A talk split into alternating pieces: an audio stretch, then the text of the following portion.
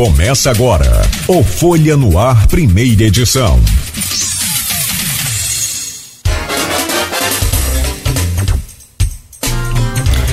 Terça-feira, 5 de julho de 2022. Está começando pela Folha FM 98,3. Mais um Folha no Ar. No Folha no Ar, o como eu já disse com o Arnaldo Neto, a gente tem o prazer aqui de receber dois integrantes da FAPES, da, representantes aí dessa, dessa fundação. Deixa eu começar o bom dia aqui com o Guilherme Santos. Né? Eu cumprimento você, seja bem-vindo ao nosso programa e espero que você traga boas notícias aqui para toda a nossa região. Bom dia, Guilherme. Bom dia é, a todos os ouvintes que estão acompanhando o programa e vão acompanhar depois. É, eu acho que eu poderia começar falando um pouco sobre o que, que é a FAPERJ, né? Porque a gente. O dia do, do, do, do Marcelo, claro. e aí eu volto com você então já nessa pegada aí, né? Perfeito. Meu caro Marcelo de Oliveira, é, Marce, não, de Oliveira é ele, Mar, é Marcelo de Souza Corenza. Marcelo Corenza, bom dia, seja bem-vindo aqui ao Folha no Ar. Eu que agradeço, obrigado a vocês por nos receberem aqui a todos os ouvintes que nos acompanham. Obrigado, obrigado por, por vocês estarem aqui, obrigado ao nosso querido professor Henrique da Hora. E trago bom dia também do Arnaldo Neto, nessa bancada sempre titular desse timaço nosso aqui, se preparando aí para mais uma semana na Câmara, nas câmaras de toda a região, tem novidade de São João da Barra, enfim. Arnaldo Neto, bom dia, meu caro, seja bem-vindo. Opa, bom dia Nogueira, bom dia Guilherme, Marcelo, que vão conversar com a gente aqui, professor Henrique também aqui no estúdio, Beto, bom dia sobretudo a você, ouvinte da Folha FM. É, Nogueira, Câmara tirando sono, né? Porque não dá nem pra gente cochilar um pouquinho. Tem novidade, como eu já tinha antecipado aqui, a Folha FM tem novidade em relação ao remanejamento em São João da Barra, que vai ser reduzido a 5%, 10% do que a prefeita, a nova prefeita pediu. A Câmara de Campos vota a LDO essa semana mas não há consenso sobre o Vale Alimentação, apesar dos protestos dos servidores. Mas sobre tudo isso a gente fala lá no final do programa. Ah, vamos entender aí essas é, movimentações, toda essa questão do Vale Alimentação dos servidores aí e tudo mais. Bom, para começar então, Arnaldo, se você me permite fazer a primeira pergunta aqui para o Guilherme, e ele já até começava a explanar. Ô, ô, Guilherme, além de entender o que, que é a FAPERG em si, de, o que, que é essa estrutura, eu gostaria que você falasse também já nessa pegada aí é, qual é a importância da FAPEG para a UENF diretamente. Perfeito. É, a FAPERG é a Fundação de Amparo à Pesquisa do Estado do Rio de Janeiro. Ela existe há mais de 40 anos, né? foi fundada em 1980, é, com uma é, junção de algumas fundações no momento que é, se começava a descentralizar o fomento à ciência e tecnologia no Brasil, né? Então os estados começaram a passar a ser responsáveis, né, por esse fomento mais diretamente.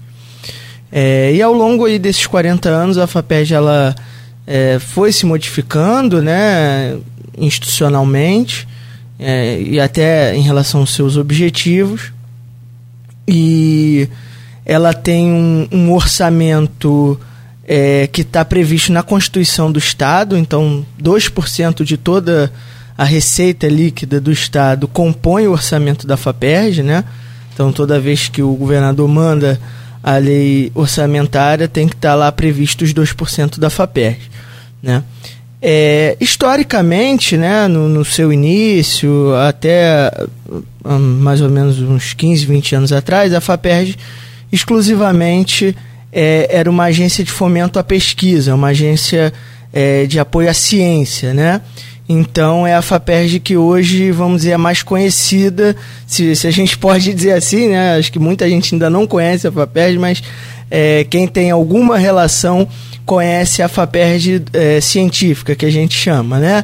É, é aqui da bolsa de mestrado, é aqui da bolsa de doutorado, bolsa de iniciação científica, financia é, é, as universidades, os laboratórios, aí já respondendo a, a pergunta sobre a UENF, a UENF enquanto uma instituição estadual também, né?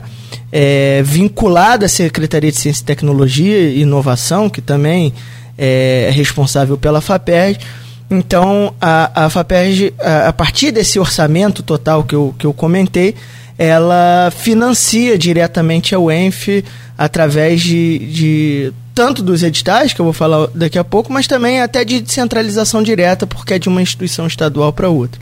Então, grande parte né, das atividades da UENF são hoje financiadas é, pela Secretaria de Ciência e Tecnologia através da FAPERJ. Então, é, é realmente é, é, é, crucial né, para o funcionamento da UENF, para o desenvolvimento das suas pesquisas, esse, esse apoio da FAPERJ. Né? É, isso tudo eu estou falando da parte científica, que não é onde eu e Marcelo atuamos. Né? Só para contextualizar, mas eu acho que é importante, principalmente aqui para a região, a UENF como uma, uma âncora aqui né, da, da de toda a região, não só para Campos, né? Um, é, acho que seu raio de influência que chega ali até o, o, o, sul do Espírito Santo, vamos dizer assim, né? Muitos alunos de fora. É, então, é, tem, uma, tem uma importância muito grande. É, então, aí, só para eu terminar essa contextualização e já te passar novamente, há 20 anos atrás, mais ou menos, em 2003, a FAPERJ criou uma diretoria de tecnologia. Né? Toda essa parte que eu falei até agora é responsabilidade da diretoria científica. Né? Mas há 20 anos atrás, é, a FAPERJ criou uma diretoria de tecnologia, onde eu e Marcelo atuamos hoje como assessores. Né? É, a gente até brinca que deveria se chamar diretoria de inovação, porque às vezes o nome diretoria de tecnologia confunde um pouco, né? Fica parecendo que é a, que é a parte que cuida da TI, da, da FAPERJ, não é isso. Né? Mas qual é o objetivo da diretoria, então? É pegar todo esse conhecimento que é produzido não só na UENF, mas em todas as instituições de ciência e tecnologia do Estado.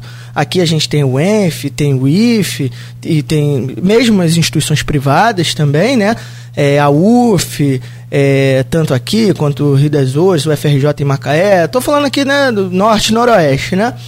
É, e também no resto do estado inteiro, né? A gente produz muito conhecimento, em algumas áreas, conhecimento de ponta internacional, mas é, não adianta só o conhecimento ficar parado na universidade. Então a nossa diretoria ela, ela busca justamente pegar todo esse conhecimento produzido é, nas universidades, nos institutos de pesquisa e é, através né, de, de alguns instrumentos tentar levar ele é, para o mercado para se tornar inovação de fato e, e, chegar à sociedade né, na forma de bens e serviços inovadores. Então é só para posicionar aqui, tá bom? Antes de passar para você, Arnaldo, deixa eu só pedir ao Marcelo, se quiser complementar as duas perguntas, acrescentar alguma outra informação. Não, o Guilherme foi perfeito na, na fala dele. Eu acho que a fala introdutória não há nada a ser complementado. Ah, beleza. O professor Raul está comentando aqui com a gente, já que você falou que não tem nada para comentar. Quem está comentando é o professor Raul aqui na, na, na nas redes sociais. É, ele, ele parabeniza vocês, né? É, pelo excelente bate-papo de ontem na UENF. Parabenizar também o professor Maurício Guedes, o Jefferson Lima, é, vice-presidente e presidente da FAPES, pelo reconhecimento da UENF como um polo de desenvolvimento a partir de ciência e a pesquisa. Lembrando que a FAPEG descentraliza, foi o que você falou, recursos na ordem de 21 milhões, é, isso deve ser por ano, né? Sim. De, só para bolsas dos nossos estudantes residentes e pós-doc, que é pós-doutorado. Arnaldo Neto. Opa, vamos lá. Então vamos, vamos ao tema do, do workshop que aconteceu ontem. Então, eu queria que vocês. Assim, claro que nós não vamos dar aqui um spoiler para quem não foi, não vamos passar tudo, né? Mas pelo menos um pouquinho, um spoilerzinho, não precisa ser todo. É, mas é, o assunto era fomento para desenvolvimento regional e entre os assuntos debatidos tinha uma questão de subsídio né, para com recursos de forma a captar recursos para as empresas do Norte e Noroeste e, esses recursos não são recursos reembolsáveis. Eu queria que vocês explicassem isso para a gente. Como seria isso? As pessoas é, aplicam o recurso e devolvem o serviço? É, é, é, mais ou menos isso? Não precisa devolver o recurso ao, ao Instituto? É, é, dessa forma que acontece?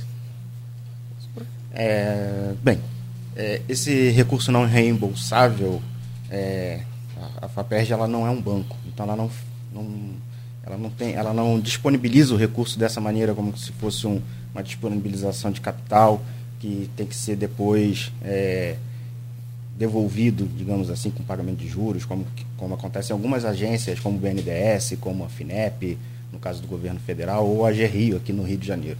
Né? A FAPERJ ela tem uma forma diferente de funcionar, ela financia projetos através de editais que ela, que ela lança no,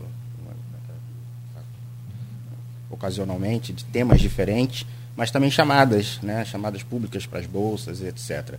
Então, as bolsas são bolsas de subsistência para que o aluno de mestrado, doutorado, iniciação científica, etc., possam desenvolver seus estudos, suas pesquisas, possam arcar com essas despesas dessas pesquisas. E ela também, através de seus editais, ela fornece recursos não reembolsáveis para empresas, para que elas possam fazer, é, desenvolver pesquisa, desenvolvimento inovação. É, pode ser uma empresa tradicional, pode ser uma empresa de base tecnológica, como algumas spin-offs que, que surgem de pesquisas dentro da universidade, ou empresas que procuram pesquisadores da universidade para poder fazer essa integração e aproveitar de algum conhecimento que está sendo desenvolvido na universidade para poder melhorar o seu produto, desenvolver um novo serviço, que pode ser de qualquer área, né, de qualquer setor econômico.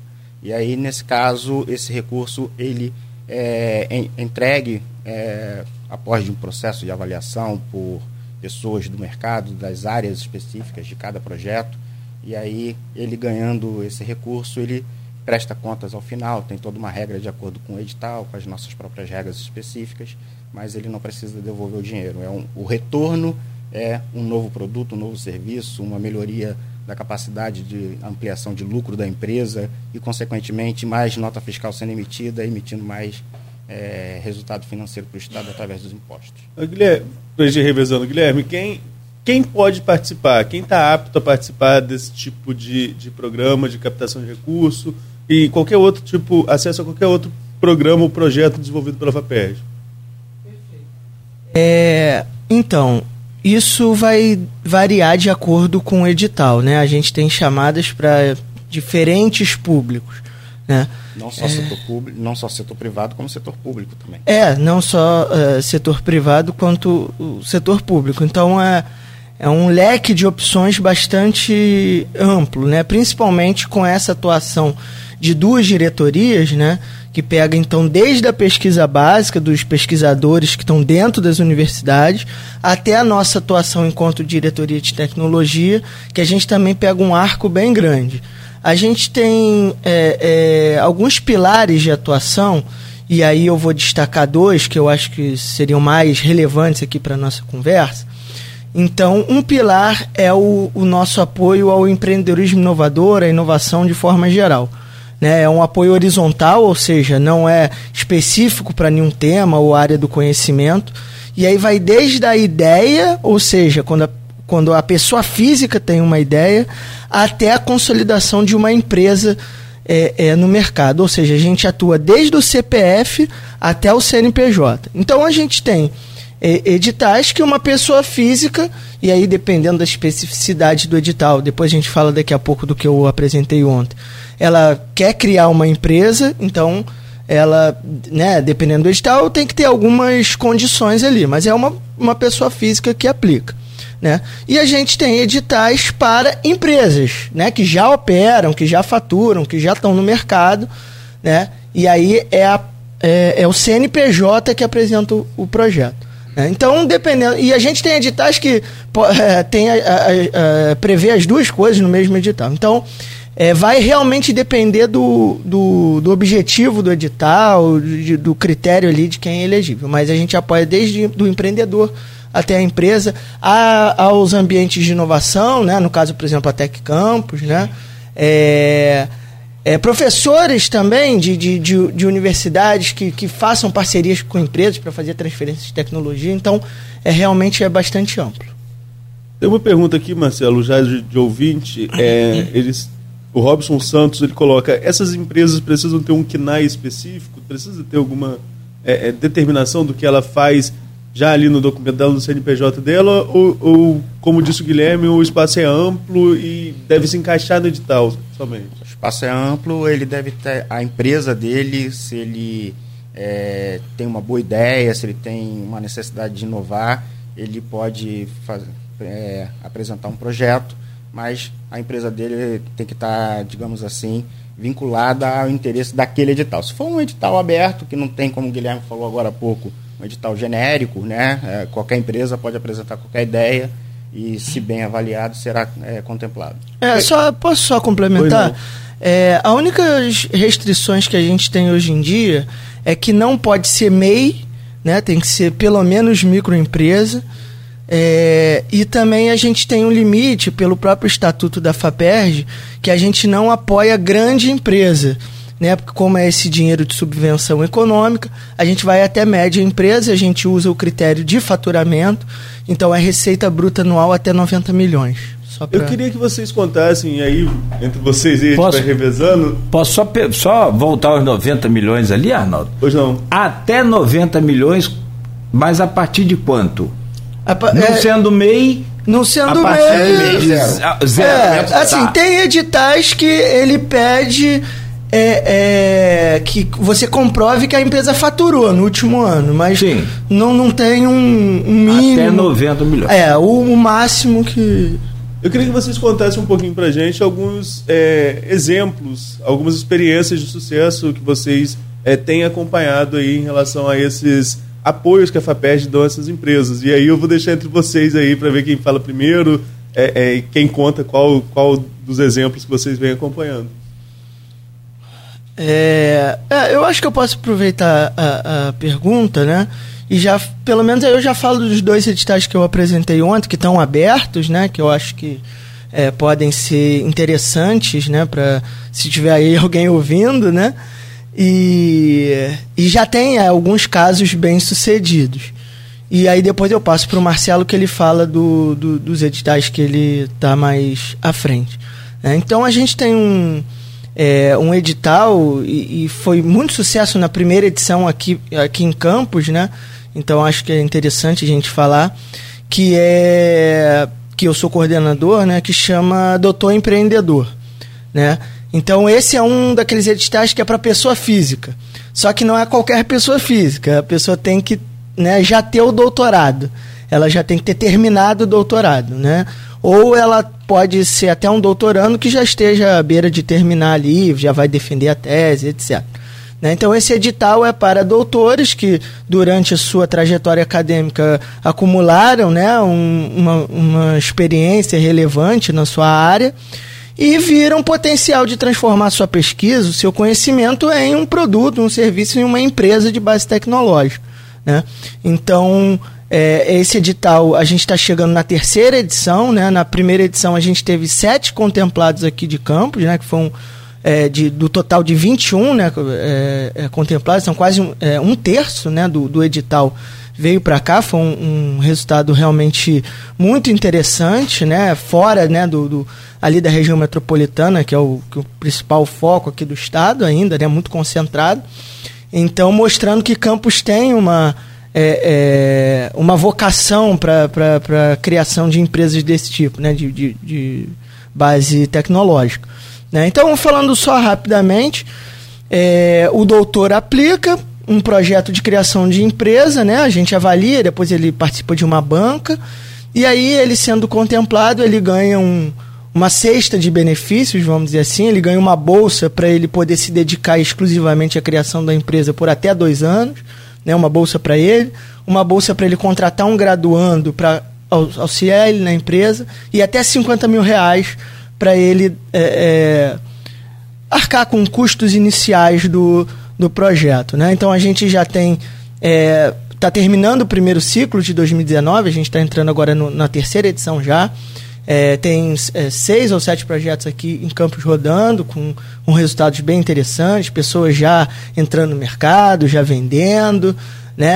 É, então eu acho que é um edital bacana, está aberto agora até o dia 26 de agosto. Depois no site da FAPER, a gente fala daqui a pouco tem os detalhes, não vou perder tempo destrinchando todo o edital.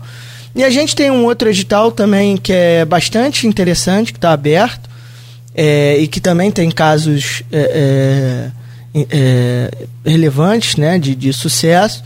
E esse já é para o CNPJ. Quem aplica é uma empresa.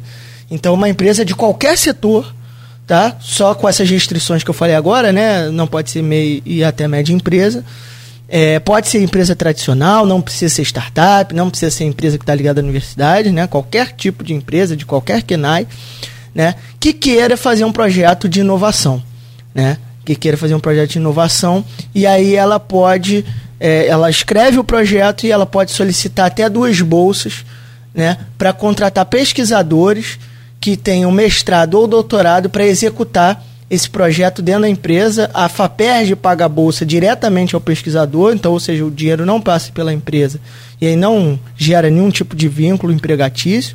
Né? É, é uma forma da, da, de, de ser um empurrão inicial para as duas partes verem os benefícios dessa relação. É, e aí essa bolsa dura um ano, então a FAPESP está pagando dois funcionários altamente qualificados para executar inovação dentro da empresa, e a gente já teve casos né, de produtos sendo desenvolvidos, de pesquisadores no final sendo contratados, é, e a gente estimula, é, porque as empresas de, de startups ligadas à universidade já vão acessar isso, já conhecem, mas a gente estimula muito que empresas tradicionais é, que, que, é, que busquem inovação participem, né? E hoje tem muitos meios para fazer isso. Se ela tiver dúvidas sobre o que é inovação, tem, tem Sebrae, tem a universidade, tem uma série de, de caminhos hoje que ela pode é, acessar. Então, eu, essa é a minha parte, né? Eu não sei se, se a gente já passa para o Marcelo. É, então, o Guilherme falou de dois editais importantíssimos da FAPES, são editais relativamente novos, como ele falou, a gente está passando agora para a terceira edição do Doutor Empreendedor. O inserção de mestres e doutores vai para a segunda, é isso? É terceira, terceira também. também. É, então, mas a gente tem linhas de fomento, por exemplo, uh, para startups, que pega lá a pessoa que tem uma ideia inovadora de criar uma nova empresa, um novo serviço, e ela passa também por uma bateria de avaliações de bancas, treinamentos e etc e sai lá com a empresa montada, um novo CNPJ registrado no Rio de Janeiro, de uma empresa de base tecnológica. Mas temos também editais, por exemplo, para setor público. Eu sou responsável por um dos editais, por exemplo, que uh, fomenta uh, a melhoria na polícia científica, na polícia, polícia forense do Rio de Janeiro. Então a gente abre edital, a polícia pode comprar novos equipamentos, pode desenvolver novas técnicas forenses, papiloscopia e, e outras áreas da, da ciência forense, por exemplo melhorando assim a qualidade da investigação policial. Né? Então a FAPERJ ela atua em diferentes áreas. Ontem nós apresentamos um, dois editais também na, voltados quase que exclusivamente para o setor agro. Né? Então tem um edital que está aberto na página da FAPERJ, faperj.br, que é o edital agro. Uh, ele fomenta pesquisas na academia, na, na universidade. Ele tem uma segunda faixa que é para a integração de pesquisa entre empresa e universidade, quer dizer, empresas é, que tenham serviços no agrotech, foodtech, é, pequenos produtores, é, mas que comercializam, que têm CNPJ, seus produtos agrícolas, é, e que queiram melhorar isso de alguma forma, né, agregando valor ao seu produto e que, e que busquem na universidade alguma forma de fazer isso com algum conhecimento uh, mais relevante que a universidade esteja produzindo. E tem uma terceira faixa que é para startups, startups já é, estabelecidas, né, que, que estejam enquadrados dentro do marco legal das startups e que queiram também desenvolver, de repente, um novo serviço, um novo produto ou melhorar um produto que já tenha. Então, são alguns dos editais que estão abertos.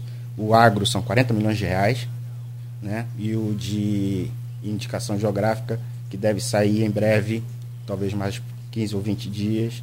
São mais 4 milhões de reais para produtos que estejam buscando registro no INPI de indicação de procedência e denominação de origem para os seus produtos.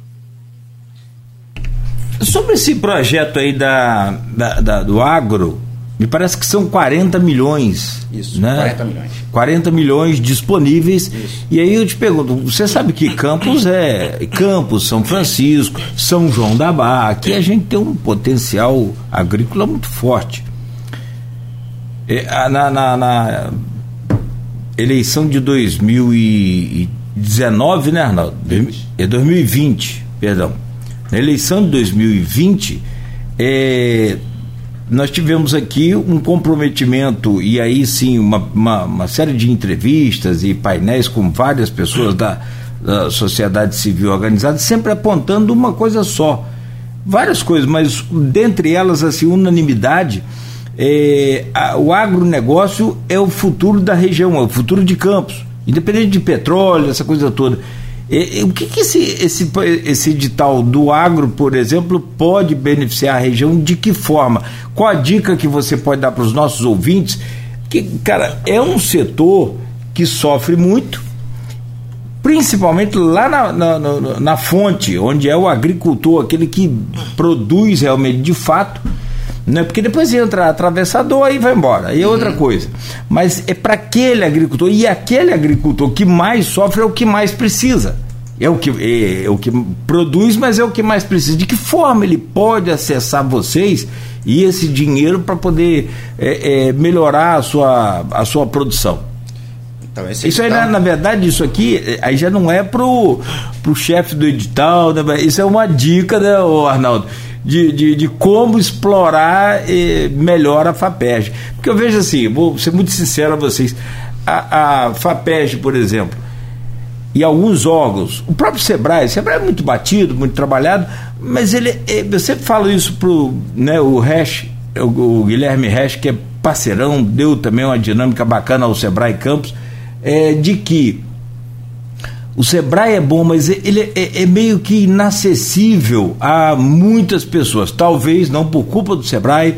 FAPERJ também eu vejo como a mesma coisa. Agora vocês, desses últimos 20 anos, 20 anos abrindo para geral. Mas assim, é muito inacessível ainda para quem realmente precisa. É, Você entende o que eu estou falando? Não, entendo, entendo não a parte científica está perfeita, está uhum. ótimo, acho que está no caminho. Eu digo é, é aqui nessa nova realidade nossa, com eu todas entendo, essas tecnologias? Eu entendo perfeitamente. É, é um, uma barreira que a gente tenta superar a cada momento, tentando desburocratizar ao máximo, tentando flexibilizar algumas coisas, é, tornando os editais cada vez com uma leitura um pouco mais aprazível, digamos assim, mas, mas infelizmente como órgão público a gente pode, só pode trabalhar com editais.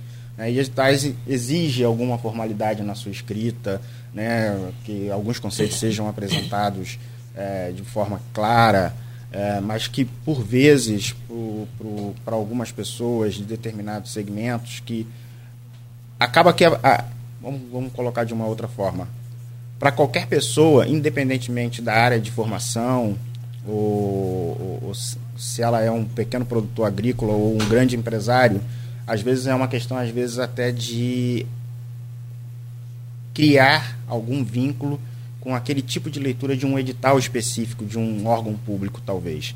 Né? Porque uma coisa é você ir pedir financiamento num banco que você já está acostumado, você aprendeu em algum momento, você tomou uma surra em algum momento para é, pegar seu primeiro crédito no banco, você tem que entregar documentos, você tem que fazer uma série de exigências, cada banco tem a sua. Né? E você aprendeu a fazer isso, depois que você consegue o primeiro, provavelmente você conseguirá outros. Né? É, na FAPERJ, no SEBRAE, etc., é um pouco assim também. Né? Você tem que ler os editais, você tem que submeter, você tem que aprender uma certa linguagem, uma certa formalidade na escrita do projeto que você irá apresentar. Você tem que desenvolver muito bem a sua ideia para que você possa expressá-la no papel, de forma escrita, né? de maneira que a outra pessoa que vai ler é, possa entender é, realmente o que, que você deseja ali. E isso, às vezes, você pode contar, no caso da FAPES, você pode contar com consultores do Sebrae para poder ajudar nesse processo. Você pode contar com o Henrique da Hora lá na Tec Campus também, né, que também faz esse serviço de, de consultoria, de ajuda e, e etc., para que o, o edital possa ser bem interpretado e que o projeto chegue adequado àquele edital e expresse aquilo que você realmente precisa para que, e dentro de um orçamento esteja alinhado também com a sua ideia, né? Uh, e possa atender os objetivos. Posso só complementar? Por favor. É, esse ponto do agro é com uma visão mais, mais macro, assim, né? Hoje o agro representa aí é 1% do PIB do, do estado do Rio de Janeiro. Ou menos. Ou, é, ou até menos. É, mas eu acredito, né? Muita gente fala, ah, o Rio de Janeiro não tem é, vocação ou nada para agronegócio, eu, eu discordo. Aliás, palavra ruim, vocação. É, né? vocação, é, tem que parar de usar. Mas eu acredito numa coisa: a gente tem que é, é, ser muito certeiro né, no que a gente quer com o agro. A gente é um estado pequeno, né? É, a gente não vai competir com o Centro-Oeste, não vai ser um grande produtor de soja, não vai competir com outros estados que já estão muito na frente. Só que a gente tem.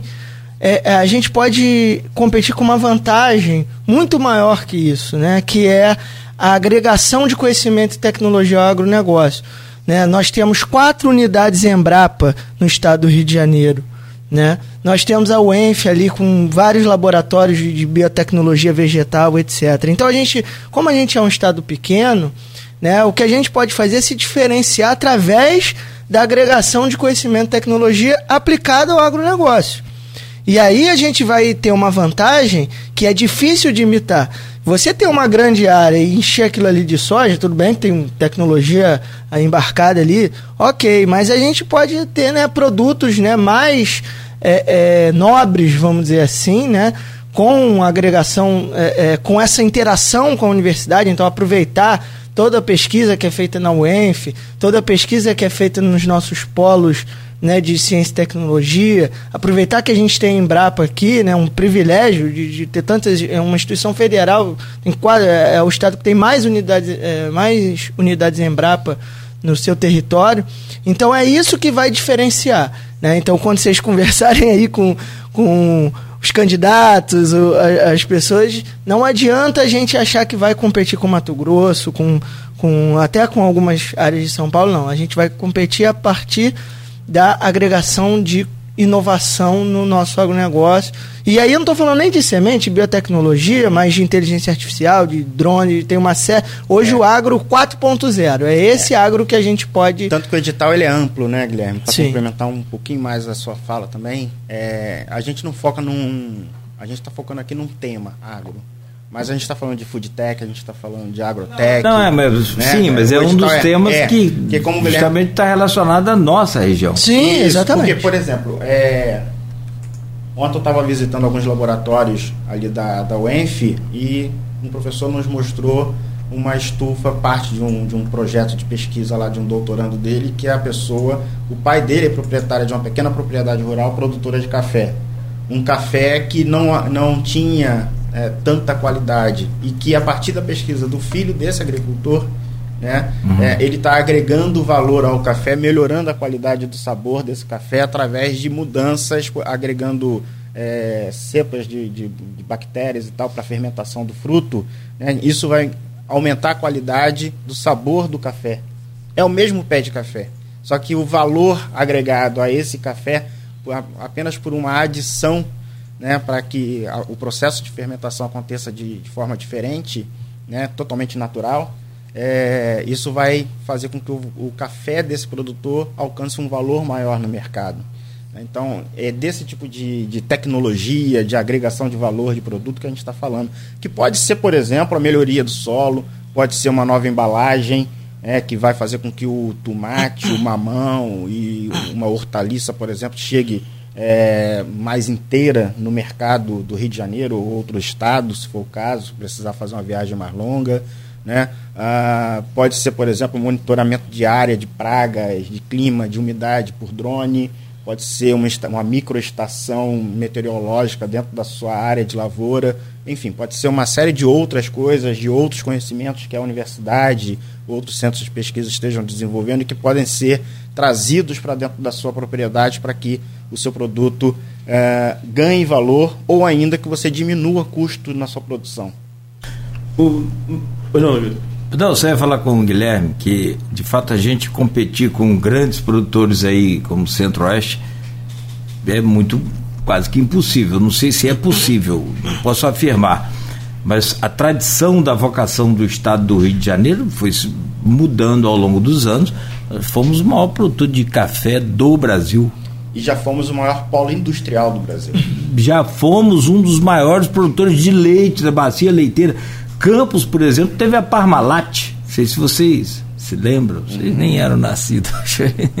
teve aí a Cooperleite, um dos maiores cooperativos de leite. Né? Então, assim, aí eu digo a você, é, se não mudou nada na nossa extensão territorial, o que, que mudou? Mudou foi a cultura, mudou foi esse questão de êxodo rural, essa coisa toda. E eu acho que aí pode trabalhar sim isso. Não, não vamos ser maiores do que o Centro-Oeste. Nogueira, a gente está na hora da gente ir para o intervalo, né? mas você lembrou da nossa da série de entrevistas lá do Aloysio, do, do, do painel sim. no período eleitoral, né? É, e as nossas entrevistas aqui, ainda por videoconferência, vamos falar também sobre pandemia, como o trabalho de vocês durante a pandemia, né, no, no, decorrer da entrevista.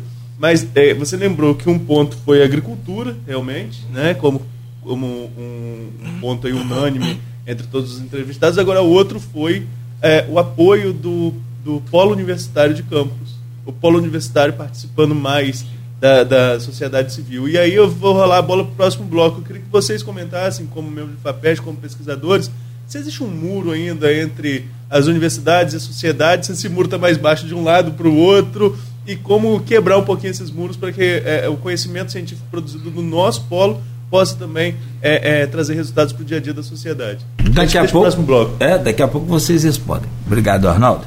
São 7 horas e 49 minutos, você está ouvindo o Folha no Ar. Hoje falando com o Marcelo Corenza e com o Guilherme Santos sobre a FAPERJ, a Fundação de Amparo à Pesquisa do Estado do Rio de Janeiro, ao vivo aqui na Folha FM. Quem está nos acompanhando é o Guilherme Recha. Acabei de falar dele, ainda bem que eu não falei mal, né? Se eu falo mal, pronto. É, ele citou aqui que está 100% acessível né? É, e dá parabéns aí a vocês também. Estamos com o time todo à disposição para apoiar todos os empreendedores. E ele, inclusive, já coloca aqui, ó. Aproveita para fazer o, o jabá dele, 2734 0765. Né? Vamos comunicar cada vez mais. O, o, o Marcelo Resch tem. Vocês têm tido contato com ele? Falaram com ele já? Do Sebrae? Depois a gente faz essa ponte aí, né, Henrique? Porque é muito bom, ele tem dado uma dinâmica aí muito grande ao Sebrae Campos. Ele que é da, do Sebrae né, RJ. O programa tem o prazer de receber hoje dois representantes aqui da FAPERJ, o Guilherme de Oliveira Santos e o Marcelo de Souza Corenza, que falam sobre a importância deste órgão para a nossa região. O Arnaldo Neto deixou uma pergunta para esse bloco. Arnaldo, só queria te pedir a gentileza de repeti-la. Beleza, eu vou resumir, né? Já que a gente já fez a pergunta no bloco anterior. Eu só queria que vocês, é, é, como membros da Fundação de Amparo, de apoio à pesquisa, ou seja, que trabalham diretamente com a universidade, é, falassem um pouquinho sobre um desses pontos que foram convergentes na, na, nossa série de entrevistas aqui no período eleitoral, do apoio do, do, do polo universitário à sociedade. Esse muro está baixo, precisa baixar mais, e se estiver baixo, está mais baixo da sociedade para a universidade ou vice-versa? Olha, essa, essa é a famosa pergunta de um milhão de reais, né? Que se é, todo mundo soubesse responder, todo mundo tava, tava rico e tava. Muitos problemas solucionados. Muitos problemas solucionados. É, realmente essa, essa relação universidade, é, eu não falo nem só universidade e sociedade, né? Mas universidade, empresa, governo e sociedade, vamos dizer assim, né? Que são esses quatro atores principais é bastante complexa, né? Por uma série de razões, eu não vou aqui é, detalhar cada um dos pontos, né? É, mas é, tem uma série de desafios né, para essa relação ser mais dinâmica. Aqui no Brasil, é, principalmente por uma questão da própria estruturação histórica da universidade, de uma questão cultural, do próprio sistema de avaliação dos pesquisadores, dos dos chamados, né, na economia a gente chama dos incentivos né, para que essa relação aconteça. Né? Então, é, eu diria que o muro ainda não está baixo, né? nem de um lado, nem para um lado, nem para o outro. No máximo, algumas janelas. É, no máximo, algumas frestas, né? que é onde a gente é, consegue trabalhar. Né? É, há cerca de umas duas, três semanas atrás, né, para é, fazer um relato aqui rápido, né, foi a cerimônia de concessão do é, é, do título de doutor honoris causa para o Maurício Guedes, que é o nosso chefe na, na, lá na FAPERJ, na, na UFRJ. Ele trabalhou muitos anos na UFRJ, ele não era um pesquisador, ele era um gestor, né? E ele, no discurso dele, estava contando a dificuldade, né? Para é, criar incubadora de empresas dentro da UFRJ, a maior universidade da América Latina. O Parque Tecnológico, hoje é o maior parque da América Latina. Né, ele é, é, mostrando como é, esse processo foi feito quase ali no limite da legalidade, né? É, então a gente ainda está amadurecendo essa relação. É, o arcabouço institucional, ou seja, que regula e que dá segurança para os atores é, transitarem, o Henrique está aqui, trabalha com isso há muito tempo, sabe como é difícil, é, ainda está em processo de consolidação. Né? Então a nossa lei, falar rapidamente, a nossa lei de inovação é de 2004, né? Só que o marco legal da ciência, tecnologia e inovação, que regulamentou muito dos pontos trazidos pela lei, é de 2018. O marco legal das startups é de 2021, né? Então são coisas muito recentes, né? Enquanto a gente olha para países que fazem isso de uma forma mais dinâmica, tem isso aí já resolvido há décadas e a gente agora está fazendo isso. Então, muitas vezes, né, é, é, os que a gente chama os empreendedores públicos que estão dentro da universidade e querem fazer isso, às vezes tem medo de fazer, porque ele amanhã ou depois isso pode bater num tribunal de contas, numa procuradoria, e aquilo ali é, é ser considerado ilegal. Porque quando a gente está falando de inovação, a gente está falando de risco, incerteza. Né? É você, às vezes, fazer um gasto que vai dar errado. Né? E, e, e, né, não é a mesma coisa, ó, vou construir um, um hospital. Tudo bem, você, você bota o dinheiro ali, no final você tem o prédio ali, tira foto. Agora, você imagina você apostar numa ideia que tem alta chance de dar errado, com dinheiro público. Então, é um, é, são é, barreiras legais, culturais, etc., que ainda precisam ser desconstruídas, né? E a gente vai atuando, e, e por exemplo, esses editais que a FAPERD faz, enquanto um órgão de fomento, né? Quando a gente entrou lá, todo o nosso planejamento é que a FAPERJ induza essas relações. Né? Então isso está começando a mudar, mas é isso, é um processo natural de amadurecimento. Mas cada vez mais, né? E eu acho que já fazendo um gancho de repente até para a próxima pergunta, a pandemia mostrou uma coisa e que a sociedade está começando a entender. Sem, sem o conhecimento produzido na universidade, sem ciência, sem tecnologia, sem inovação, a gente não vai resolver os nossos problemas. E quando chega uma emergência como essa, ficou muito claro. Né? A gente não poderia estar aqui se não tivesse sido desenvolvida uma tecnologia, pois é, uma empresa pegasse, produzisse uma vacina, a gente tivesse vacinado e seguro para poder fazer essa entrevista. Então, só um dos exemplos. Posso fazer uma. Antes, deixa, deixa eu. Ah, desculpa, não. Perdão, perdão, perdão, perdão, perdão. Não, até para dar o um gancho, como o Guilherme falou, para essa questão da. É como ficou aquele minuto de silêncio, eu falei, Jesus passou aqui. Deixa eu entrar aqui no meio. falou, por exemplo, do exemplo da vacina, né? É, se não fosse uma técnica que chama CRISPR, né, que é literalmente cortar o RNA de um vírus, né, para poder fazer a vacina, isso aconteceu há 30 anos atrás, foi dentro do laboratório de uma universidade, que depois foi melhor desenvolvido dentro de uma empresa incubada, uma startup, e que finalmente chegou a, a, ser apropriado ali pela, pela Pfizer e por outros laboratórios que desenvolveram vacinas, etc. Né? Então, esse é o caminho, esse é o papel do Estado, né? É investir, induzir é, é, de forma dinâmica né? a, a economia, o desenvolvimento tecnológico, a inovação, a pesquisa básica e fazer com que isso, que as empresas inovem e coloquem esse conhecimento todo na, no mercado. É por aí que a gente tem que agir e e tem que ser processo de inovação contínuo e o Estado conduzindo isso, né, planejando e etc., e direcionando mesmo a, a sua economia. Sem o Estado, pouca coisa acontece.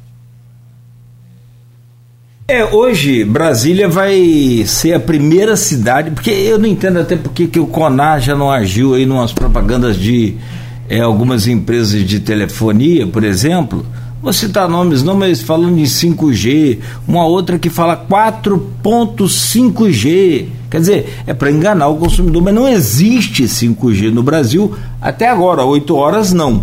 Vai passar a existir hoje em Brasília, Distrito Federal, cidade, vai ganhar né, o, a, o primeiro acionamento do, do 5G.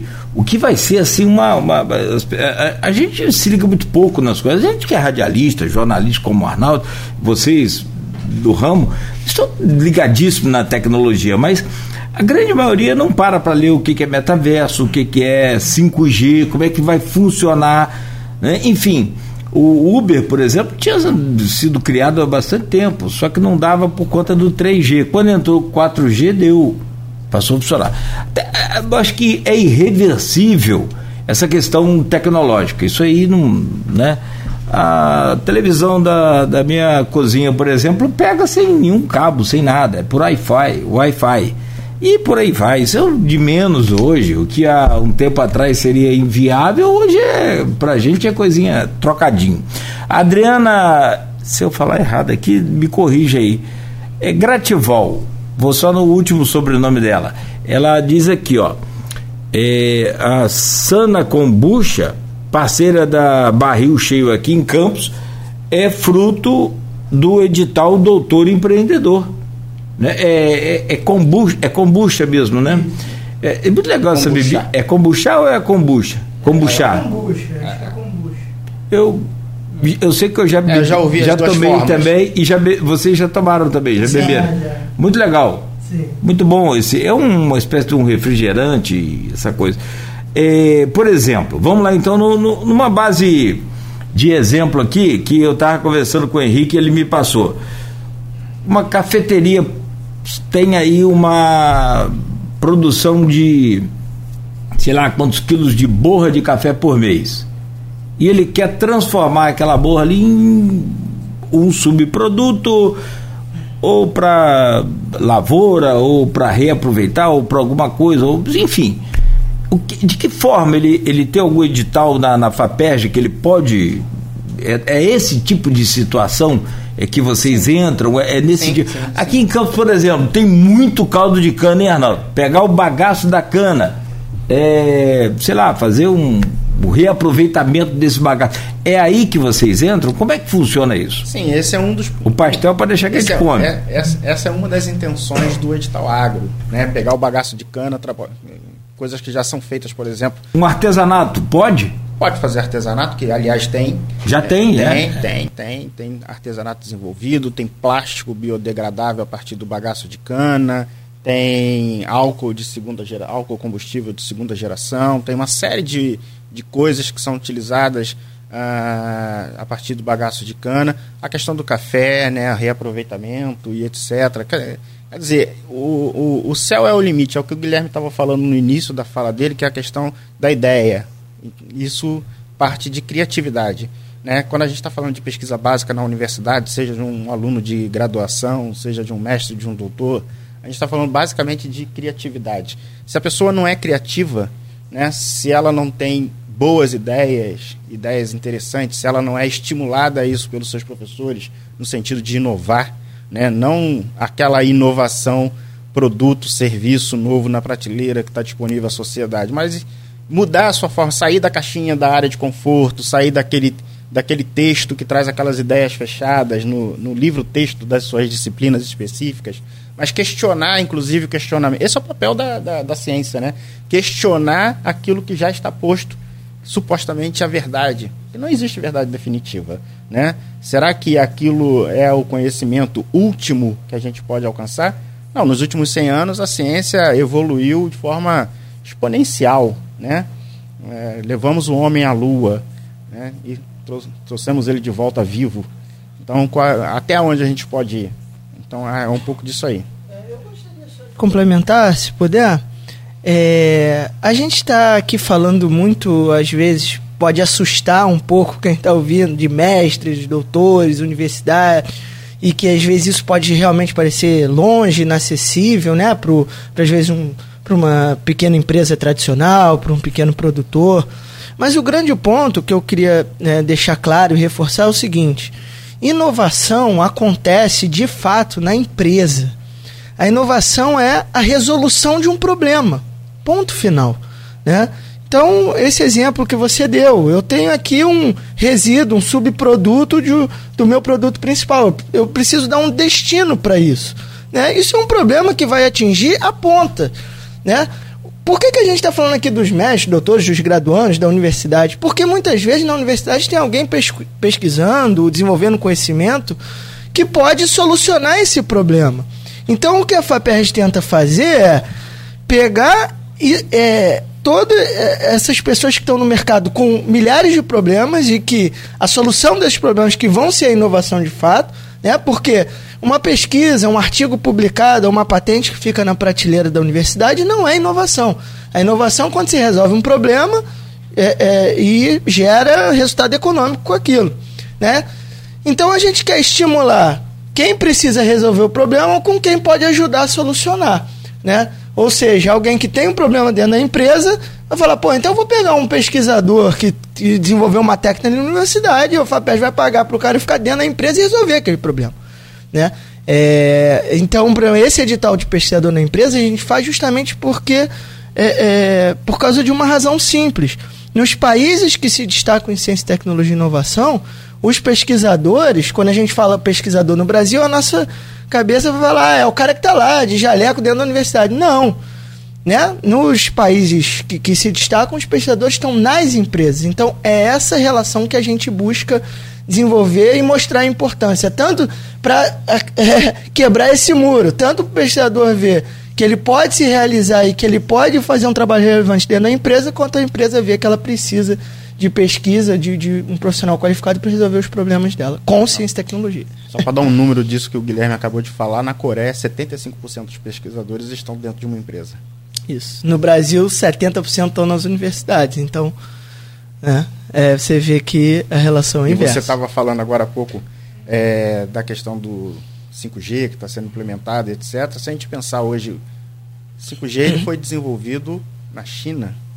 Né? Esse tem duas, dois países que estão brigando aí para implementar essa tecnologia no mundo. Ah, mas a China foi quem se despontou, quem desenvolveu de forma mais rápida, né? Ah, o quanto que as universidades é, é, foram importantes para isso, junto com as empresas né, é, chinesas, para desenvolver toda essa tecnologia e etc. Enquanto que o Estado investiu também para esse desenvolvimento, que era um objetivo específico, né? que tem a ver com infraestrutura que, que, que o mundo precisa para desenvolver novas tecnologias. Que você pensar, a gente está falando, a gente está aqui falando pela internet basicamente, né? Todas as redes sociais retransmitindo, depois tem podcast, etc. Nada disso existiria se não existisse a internet.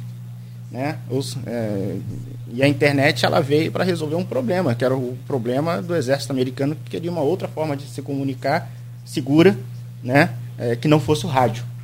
Né? Porque as, as comunicações não pudessem ser é, é, é captar, copiadas por, por, um inimigo. Né? Então desenvolveu-se a internet hoje ela está aí. Ou seja, o governo militar, através da, das Forças Armadas, desenvolveram essa ferramenta e hoje ela está no mercado, é, servindo a inúmeros outros setores econômicos. Vocês gostam de Fórmula 1, não? Vocês ah, acompanham? Assistia há muito tempo atrás. Ou gosta de Ayrton Senna? Que o brasileiro fala assim, não, eu gosto de, de Fórmula 1 sim. Mas depois que Ayrton morreu, eu, eu não gosto. Então você não gosta de Fórmula 1, você gosta de Ayrton Senna. Eu sou apaixonado por Fórmula 1. Você falou que o homem foi à Lua. É uma tecnologia fantástica. Mas a tecnologia dentro de um carro de Fórmula 1, ela deve ser umas 50 vezes mais do que a tecnologia que levou o homem à Lua. É uma Sim. coisa impressionante o que tem de tecnologia dentro de um carro de Fórmula 1. É um negócio assim, o freio dele é, recarrega a bateria. É, é, a, a, cada vez teste. que ele acelera, recarrega a bateria. E é. sem bateria, o carro paria e a bateria só dura uma, uma volta, tá? É mais ou menos assim para você entender o que é ciência, o que é tecnologia, do que, a gente está falando aqui, né? É, esse exemplo é, é bastante interessante, né? É, porque a, a Fórmula 1, apesar de né, ter toda a parte do entretenimento envolvida, ela nada mais é do que é um laboratório vivo e dinâmico de aplicação de, de inovação constante. Né? Só que o centro de pesquisa está lá na Inglaterra, né? em Silverstone, eu acho. Né? É, então, o, o, é isso. Então eles estão ali, é uma plataforma de teste o, o tempo todo, desenvolvendo inovação para o setor automotivo, que depois vai chegar no carro comercial que a gente vai poder comprar, por exemplo. Né? O Concorde, quando voava, uma das coisas que foram desenvolvidas no seu processo de construção foi o freio a carbono, É. que depois foi para a Fórmula 1 e hoje está em alguns carros aí de, de, de fabricação. E a própria toda é, o conjunto de tecnologias que levou o homem à lua e trouxe ele de volta, É. que né, ah, é, para que que a gente está investindo nisso? Depois foram apropriado para uso civil e, em todas as áreas, novos materiais. Né, o traje do, do, Do astronauta. astronauta, O velcro. É. o velcro. Até aquele chocolatinho MM, pouca gente sabe, né? Foi desenvolvido para o homem e a lua, porque ele precisava de um, um complemento de glicose, só que no, no caminho ele precisava que o chocolate não derretesse, então aquela capinha que faz o MM não derreter, né? Aquele, é, depois, não foi o MM, eles desenvolveram a tecnologia, depois o MM levou Tem muita gente pra- que come MM hoje não acredita que o homem foi à lua. Deveria parar de Exatamente. Pessoal, eu vou puxar um outro assunto aqui que a gente falou muito durante o programa, que a FAPERJ acompanha, é, compra a ideia. Né? É, Precisa ter a ideia para a gente começar ali um projeto e, e- e o apoio a essa ideia. Mas e as etapas? Até onde vocês acompanham? Como que é esse acompanhamento de um projeto? Ele, é- é do nascimento da ideia até a sua execução. Mas quanto tempo isso? Existe um limite de tempo, etapas que devem ser cumpridas? Como que funciona? É, então, isso depende, varia de edital para edital, né? Hum, De modo geral, a maioria dos nossos editais tem uma duração média de 24 meses, né, o projeto. Alguns um pouco menos, outros um pouco mais, né? Mas, como eu falei lá na minha fala quase inicial, né, então a gente tem editais que tem o foco nesse estágio, né? Se a gente pensar uma empresa, né, uma startup, é, ela tem um ciclo de vida, como se fosse uma pessoa, né? Ela nasce, ela cresce, amadurece, pode continuar ou ela pode morrer se ela não, não der certo. Então a gente tem editais focados nessa primeira parte do ciclo de vida da empresa, que vai até do, da ideia até o nascimento, vamos dizer assim. E a gente tem editais não, que já é para a parte de crescimento, expansão e consolidação. Né? E aí vai variar e, e pode ser é, entre 12 a 24 meses, geralmente. Né? Que a FAPER já atua ali nessa. É, e a empresa ela pode o primeiro projeto na ideia, Isso. né? E ela pode ir seguindo o circuito de editais que a Faperj tem, de programas que a Faperj tem e chegar até a parte de consolidação. Isso. E empresas já consolidadas podem procurar também a Faperj para desenvolver outras coisas e expandir o seu negócio, buscar novo, novo, novos mercados, expandir mercado, Que etc. a ideia é que os programas se complementem, né? Depois que ela passa por essa primeira fase, ela já vai olhar para uma segunda etapa, né? Como se fosse uma escada do, do desenvolvimento da empresa. Isso, mas um pouco do que a gente falou aqui é sempre importante ter em mente o problema. Se Isso. você tem um problema muito bem definido, você consegue escrever um bom projeto e encaixá-lo em um dos nossos editais. É, ó, pra você falar em, em tecnologia, falar em solução de, de problemas, o, o Elon Musk tá com a Tesla aí criando o carro é, sem, sem motorista. Mas você falar ir para o campo, voltando aqui para a agricultura, já existem dezenas, centenas de máquinas aí que não tem piloto. É, colheitadeira, plantadeira aí, Isso. tudo por- por- via satélite. É, Já e- existe, só que aí, claro, desculpa, né? Lá não tem eh, bicicleta, lá não É, tem. e- Mas é- que ele atro- pode atropelar lá um gambá. esse, é o, esse é um cobra. grande problema quando a gente fala da questão da- das vocações e etc, né? Porque essa, essa, esse é um papo que a gente tem no Brasil desde o do início do século XX. Né? É, qual, qual a vocação do Brasil? É ser um, um produtor de commodities, agrário exportador, ou é ser um, um país industrial? Né? Eu tenho um conjunto de, de pesquisadores de, de vários países que dizem que não existe país rico se não for um país industrial, um país com indústria é, high-tech, né? De, de- É, até Avançado, é só complementar para mostrar a importância da, da, da inovação, quantas sacas de soja a gente precisa vender para comprar uma máquina dessa que é produzida por dois ou três países no mundo. Então, é. quando a gente fala de agro, a gente pode estar tá falando da, dali do, do produto, da, mas a gente está falando de uma série de tecnologias que ajudam nessa produção do, dessas, desses tratores autônomos, colheitadeira inteligente, que tem um software embarcado ali que faz a colheita.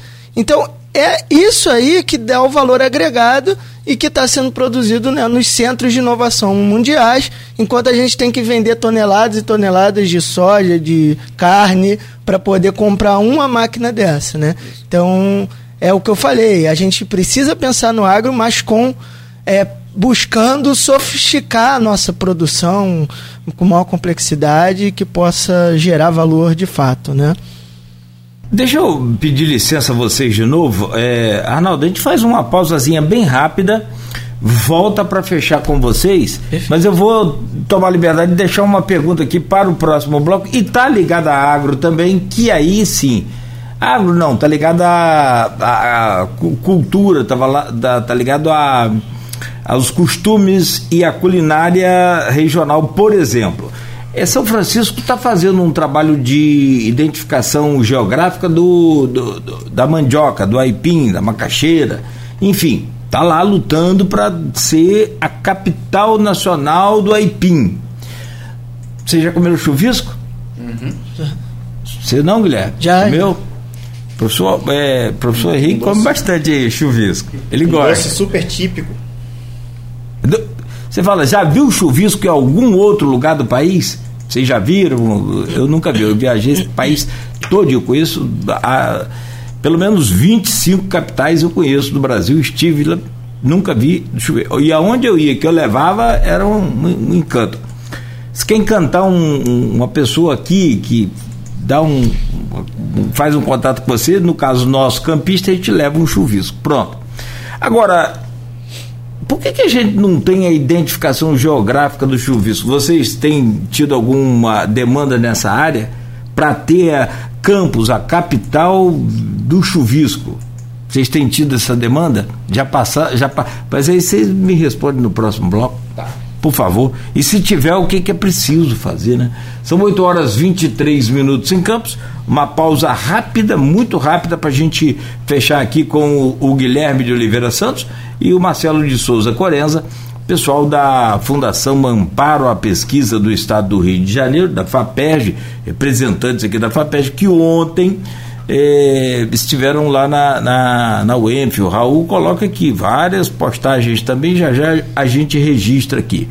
No programa de hoje estamos falando sobre desenvolvimento tecnológico, estamos falando sobre tecnologia para todas as áreas e a gente tem aqui a presença as presenças do Guilherme de Oliveira Santos, Guilherme Santos, e do Marcelo de Souza Corenza, o Marcelo Corenza, são representantes da FAPERJ, que é a Fundação de Amparo à Pesquisa do Estado do Rio de Janeiro.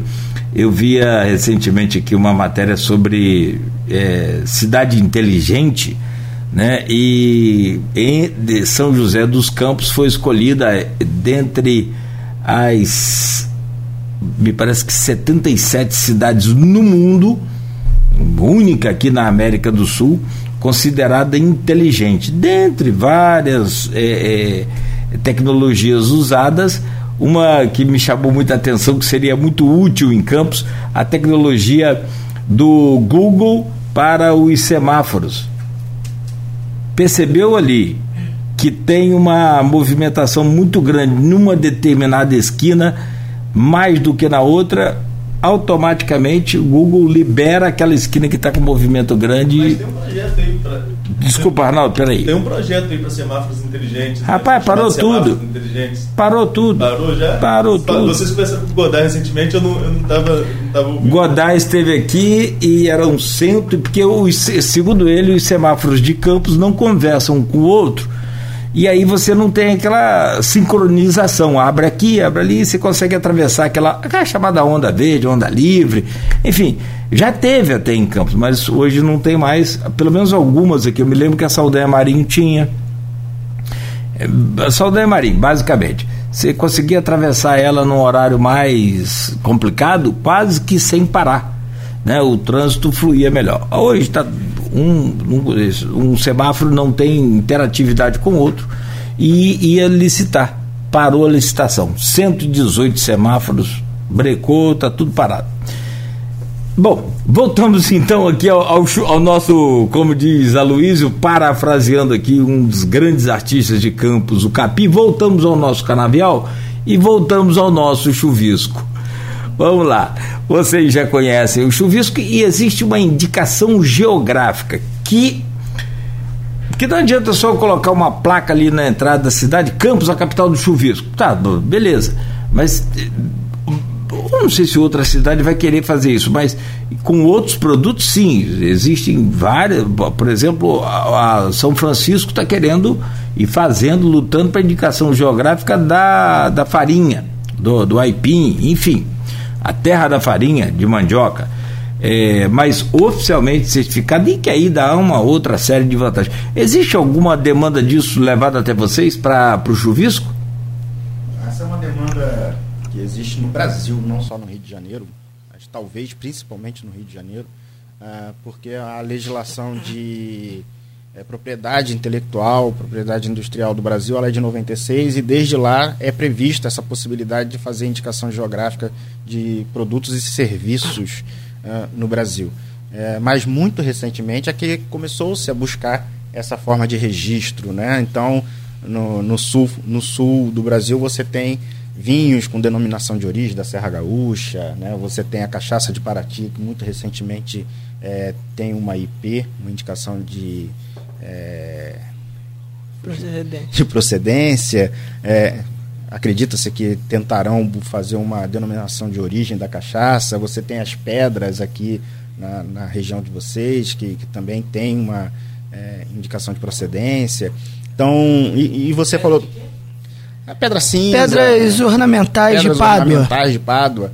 É, elas são registradas no, no INPI né, como indicação de procedência. Quer dizer, é possível. E isso, tudo isso tem a ver com questões geográficas, históricas, antropológicas, uma série de coisas que a legislação prevê, tanto para a denominação de origem como para a indicação de procedência. É, são duas formas ah, que a legislação prevê e que exigem graus diferentes de comprovação, de estudos, etc. Está aí o papel da universidade, né? colocando historiadores, antropólogos, químicos e geólogos, todos envolvidos cada, com cada tipo de produto, cada tipo de serviço. Né? Por exemplo, um, uma região que produz muito software, que é a região ali da, da Serra do Rio de Janeiro, em Petrópolis, tem muitas empresas de software, então é uma possibilidade de se ter ali uma indicação de procedência em software. Né? Ah, então, para você ver que a gente não está falando só do chuvisco, só da pedra, só da cachaça. A gente está falando de serviços e produtos né, que, que podem é, ter esse tipo de, de registro no INPI. Eu queria voltar a um assunto é, que a gente começou a rolar a bola no bloco anterior, mas não, não entrou especificamente nele. Como foi o trabalho de vocês é, é, e como que vocês acompanharam, é, sobretudo o desenvolvimento de pesquisas, nesse momento que ainda vivemos de pandemia, mas sobretudo naquele momento mais grave que passamos ali em 2021, sobretudo, né, tudo precisou ser fechado, 2021. É, como que foi o trabalho da FAPERJ e é, ontem a gente falava aqui, a economia, que vocês trabalham com economia, e falávamos também, a educação, foram os dois segmentos, junto com a saúde, obviamente, que mais so sofreram impacto dessa pandemia. Vocês que estão em dois desses três segmentos, apesar de um ser complemento do outro, né? a ciência e tecnologia acaba indo à saúde, como você mesmo lembrou aqui na questão da vacinação. Como vocês acompanharam esse período de pandemia? Muitos projetos infelizmente ficaram parados ou ainda deu para de alguma forma ajustar e desenvolver alguns projetos nesse período? É, é na verdade, em 2020 é, foi o primeiro choque, assim, vamos dizer, né? Então, praticamente a FAPERJ, até por uma regra do Estado, é, não conseguiu lançar nenhum edital que não fosse de apoio a, ao combate à pandemia, né? Então a gente lançou duas ou três ações emergenciais que pegou desde a formação de redes de pesquisa para entender melhor o vírus, para fazer mapeamento epidemiológico e uma série de coisas, até apoio a, a startups que pudessem desenvolver soluções, né, ali para aquele, aquele novo normal, né, que, que todo mundo estava chamando naquele momento. Né? É, isso aí então foi a ação para fora, né? Para dentro a Faperj passou até por uma transformação digital forçada, né? A gente teve que migrar todos os e, e que acabou sendo bom, né?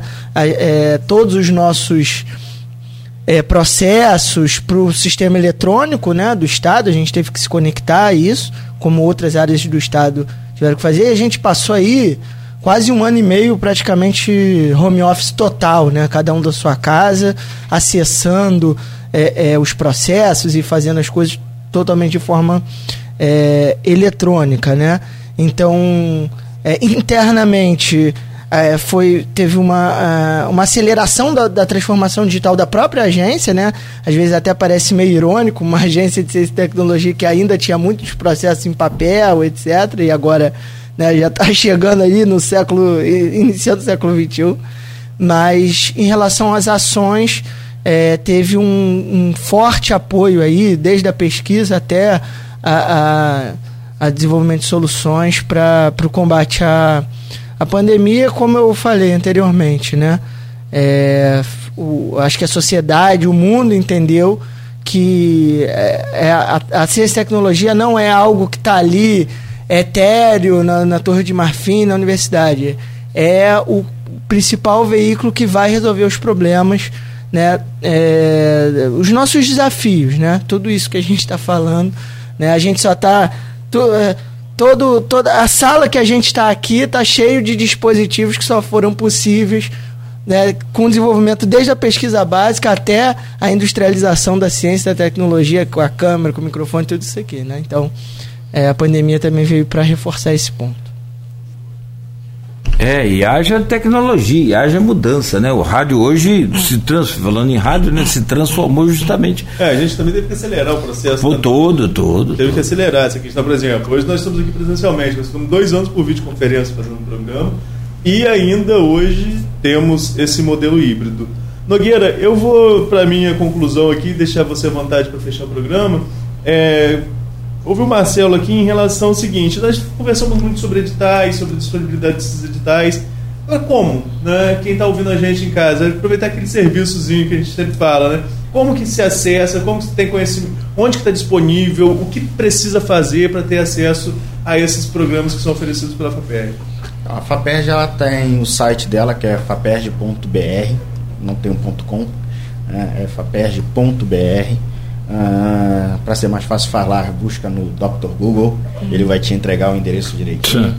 É, e ali você tem várias abas, você tem uma, um, um, um, ícone institucional que você poderá ler um pouco sobre a FAPERG, né, sobre as diversas áreas dela, e tem uma parte de comunicação que você pode inclusive se inscrever para receber nossos boletins informativos uma vez por semana, né, com os editais que, estarão, que estão sendo lançados, os resultados, informativos sobre pesquisas que estão sendo desenvolvidas, é, resultados de empresas, por exemplo, que participaram dos nossos editais, como que elas estão se desenvolvendo e etc. E você pode ver lá também, ah, na, buscar lá pelo, pelos editais que estão na aba de editais. Dá uma olhada, eu acho que para quem está interessado, para quem ficou um pouco curioso, né, do que se pode ou não participar, dá uma olhada lá na parte de editais já lançados, é, busca por título é, algum, algum edital que possa se adequar à sua necessidade, ao seu problema, ver, por exemplo, o resultado desses editais e ali pelos títulos você pode ter uma boa noção do que, que a FAPERJ aprova é, dentro de cada um desses editais para você ver mais ou menos como é que a gente é, funciona, ler os editais, ver como é que ele está escrito, quais são os conceitos que são apresentados, né, para começar a se inteirar um pouco e começar a pensar no seu próprio projeto. Lendo aqui sobre tecnologia, estou vendo aqui o, o, portal Folha 1, estou vendo o G1 aqui também, estou vendo aqui a, avanço da desertificação. Aliás, a nossa região passou uhum. por uma transformação né, de é, é, classificação climática junto ao, ao Congresso e aqui passou a ser semiárido. Né, Arnaldo? Ainda está em tramitação. É, passou em uma etapa. Passou, passou Câmara. pela Câmara, né? É. Mas acho que vai para o Senado, o Senado vai para a sanção do presidente. E é um projeto até do, do prefeito de Campos, quando o deputado. E, e, a realidade é essa, porque virou realmente semiárido. E aí vem tecnologia. E aqui, ó, só para fechar, coletores de neblina. Os caras estão colhendo neblina com alguns painéis para transformar em água. É um negócio impressionante. E outra notícia também, o Brasil é, abriu suas portas aí para alguns cientistas ucranianos, né, para algumas pesquisas aqui por durante é, 10 anos. A última pergunta. A FAPEST chegou a fazer um edital, inclusive, para receber não só ucranianos, como russos também. Russos também. E os brasileiros? Porque tem todos esses projetos que você falou, mas assim, quantos nós, quanto, nós temos formação de quantos por ano no, no, no estado do Rio de Janeiro? Vocês têm uma ideia, não tem? São 2.800 doutores formados por ano no, no Rio de Janeiro. É, e um pouco mais que isso de mestres. É, você sabe para onde eles vão? Tem uma noção? Tem até uma pesquisa sobre isso? O IPE tem algumas pesquisas sobre isso, algumas universidades têm algumas teses de doutorado que fazem esse levantamento, a própria UFRJ já fez algumas, ah, mas de modo geral, como a gente tem um tecido produtivo ah, meio esgarçado, né, pouco inovador, acaba que o caminho que esse pesquisador ele procura é o do concurso público, é o da universidade para continuar sendo pesquisador, dentro da universidade, etc., acaba que há, não existem empresas uh, para absorvê-los, né? É, então, ou, ou, não existe a cultura. Ou não existe a cultura. É, a última vez que eu fiz um levantamento, é, só para dar uma ideia, é, fiz pela RAIS, né? Que, que, é, aquela relação lá que as, as empresas preenchem, etc., as instituições. Mais ou menos nove entre cada dez doutores com emprego formal, né? Porque RAI só pega carteira assinada no estado do Rio de Janeiro, dado de 2019. Não deve ter mudado muito para 2020, que é o último. Nove, quase nove em cada dez, era 87%, estavam ou no setor ensino ou no setor administração pública. Então, só um em cada dez estava de fato é, no, é, no setor produtivo, vamos dizer assim. No setor dele, é. É, hoje a, situação depois da pandemia mudou completamente. Você tem aí uma série de profissionais na motorista de aplicativo, né? Alguns abriram um comércio, um mini comércio, tentando sobreviver. Mas a, o exemplo melhor citado aí foi da questão da China, né? Da, da, onde você tem. A Ásia tem muito disso, né? A cultura de ter cientistas dentro da empresa. Isso é bom. Gente, agradecer a vocês, né? O Guilherme de Oliveira Santos e também ao Marcelo de Souza Corenza. Eu acho que a gente, nosso papel aqui, Arnaldo, é justamente levar conhecimento à, à população, aí cada um.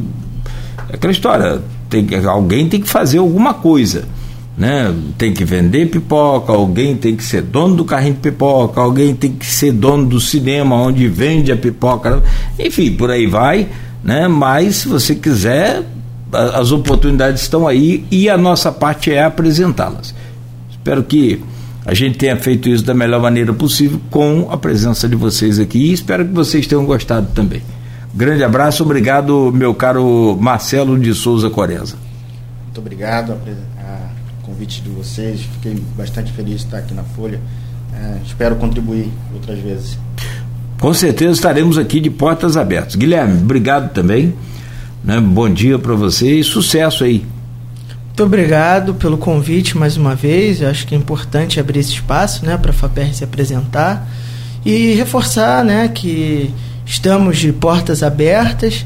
É, nem tudo vai ser apoiado pela FAPERJ, né? Algumas necessidades vão ser por outros órgãos, mas o, no que a gente puder ajudar nesse meio de campo aí que a gente falou aqui por quase duas horas, a gente está é, de portas abertas e esperando aí é, vocês. Muito Tá obrigado. certo. Tem Mais, Sucesso. mais um informativo, peço desculpas que Manda eu falei lá. do site, mas a Faperj está nas redes sociais também, né? No Facebook, no Instagram, no Twitter, no Só dá uma YouTube. busca lá. Só dá uma busca.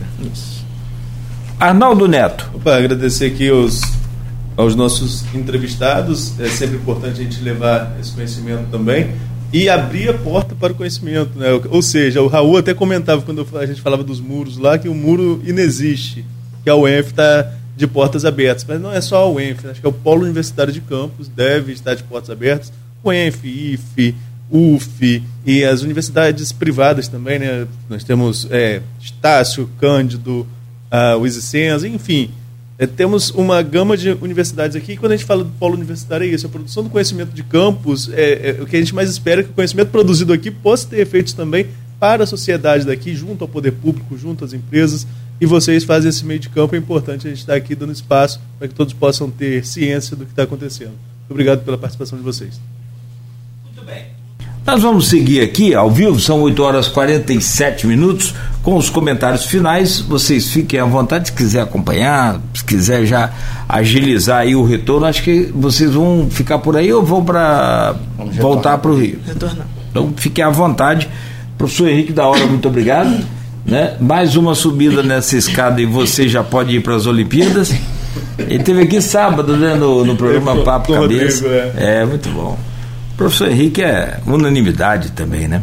Então fiquem à vontade. Estejam à vontade, a casa é de vocês. Enquanto eu sigo aqui com o Arnaldo Neto, provocando aqui um pouco ele para soltar aí essas informações que eu sei que ele tem de bastidores, que eu sei que ele tem aí, né, também no, no dia a dia da política, no dia a dia da, da nossa movimentação é, é, econômica e, e social aqui da cidade.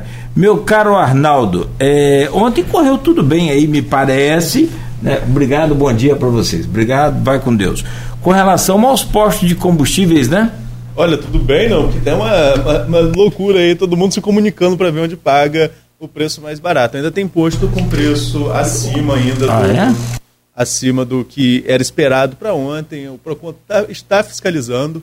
É, é, vale a gente destacar isso. Nossa equipe ontem foi é, correr os postos de combustíveis, o Ícaro Abreu Barbosa, e encontrou com a equipe do Procon também fiscalizando esses postos de combustíveis. Mas o preço ainda é divergente, ainda tem lugar com preço, tem lugar com outro preço. Eu até estava comentando ontem com os colegas de redação. No final de semana, eu abasteci às, ah, ah, no sábado, no sábado, às 6h93. Ontem eu estava ouvindo o RJ2, a repórter falou que já está abaixo de seis, já tem posto a 6,60 né, aqui em Campos. Ou seja, tem, tem ainda divergência, tem posto a mais de 7. E aí entra naquela questão. Quem comprou o combustível antes vai reduzir o preço? No caso do revendedor, dá para dizer que ele pode é, é, reduzir imediatamente? O quanto tempo vai demorar para chegar na bomba essa questão de redução do ICMS? É importante, acho que todo mundo, ninguém discorda de que o preço do combustível estava alto demais. É, um desconto aí no preço médio do Estado de 1,20 mais ou menos, né, Nogueira? 1,19, 20, 1,19, é. É, é um desconto. Mas a gente tem que esperar. É, e assim, a gente acha absurdo. Em Atafona, o combustível estava 8 e a, gas- a gasolina. é, eu já vi a gasolina até falando 8,50. Entendeu? Assim, aqui eu estava abastecendo a 7,80, é, 7,80, ou seja, se reduziu em 20, realmente vai para casa de 6,60 aqui em Campos. É, média, uma média. Mas aí cabe ao, ao PROCON fiscalizar, porque por- é, é, é, também citando um exemplo do meu dia a dia aqui em Campos, tem um posto de uma bandeira em um determinado local, vou aqui falar sobre o posto especificamente, mas que tem outro a menos de, de, de 500 metros da mesma bandeira, que a diferença do preço do combustível chega a 60 centavos eh, do- da gasolina. Fala do combustível, fala da gasolina, que é o que eu uso sempre. Chega a 60 centavos, a menos de 500 metros de diferença, alguma coisa, algo de errado não está certo, diriam aí os filósofos da internet.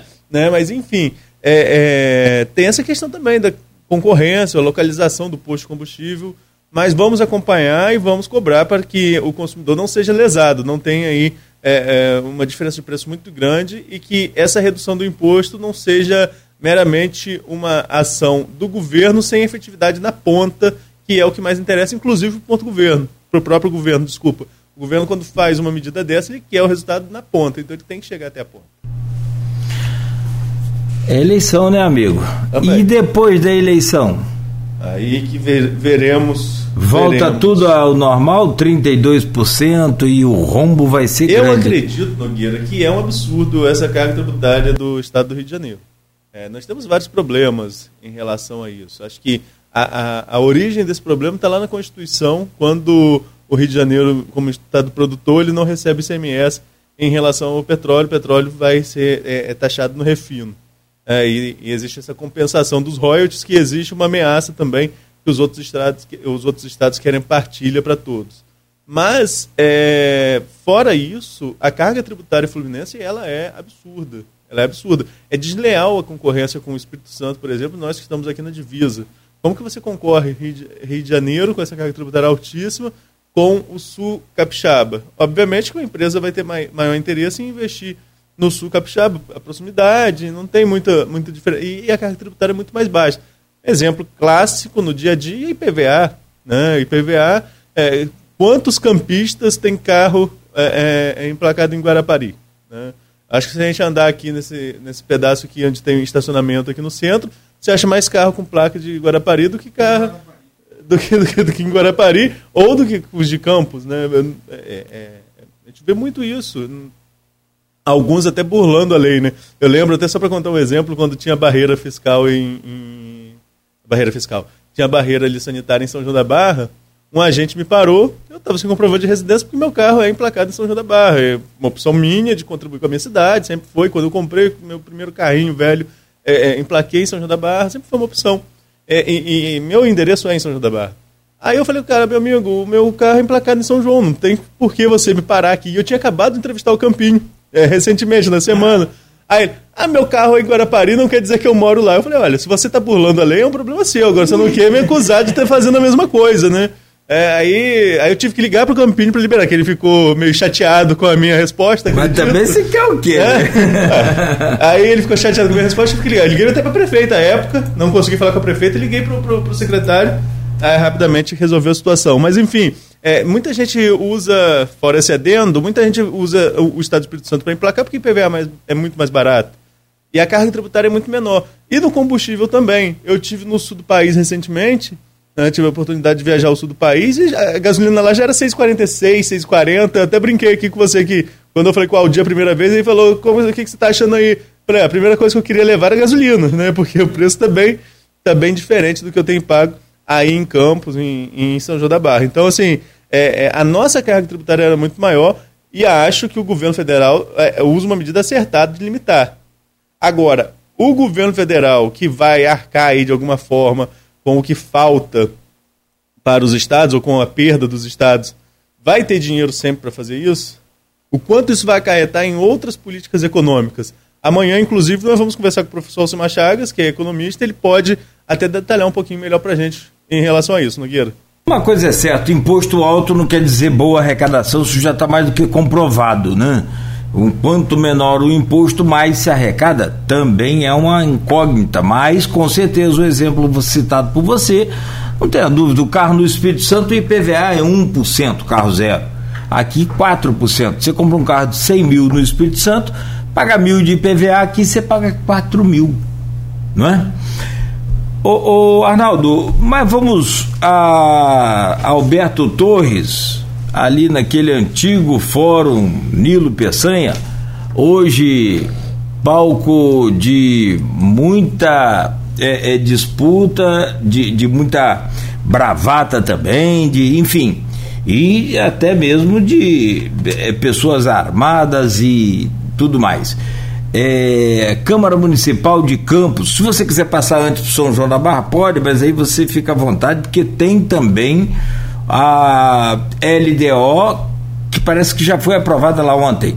Não. Não, vai ser aprovada. Deve, Então, deve ser na próxima semana, Então- nas emendas hoje. então vamos por Campos, depois você me conta São João da Barra. A prefeita lá pediu 50% de verba de remanejamento, deve levar 5%. Deve, pode, pode colocar um vai aí. vai levar cinco. E aqui em Campos nós temos 30% de verba de remanejamento já aprovado. Não sei se o prefeito pediu um pediu valor. 40. Pediu 40, né? Isso, obrigado. Pediu 40 e deve levar 5, ou também já posso colocar um vai aqui? Pode botar um vai também, pode botar um vai também. E, e aqui em Campos deve ser nessa semana. As emendas já foram protocoladas nessa questão da LDO. É, vai ter sim uma redução de remanejamento.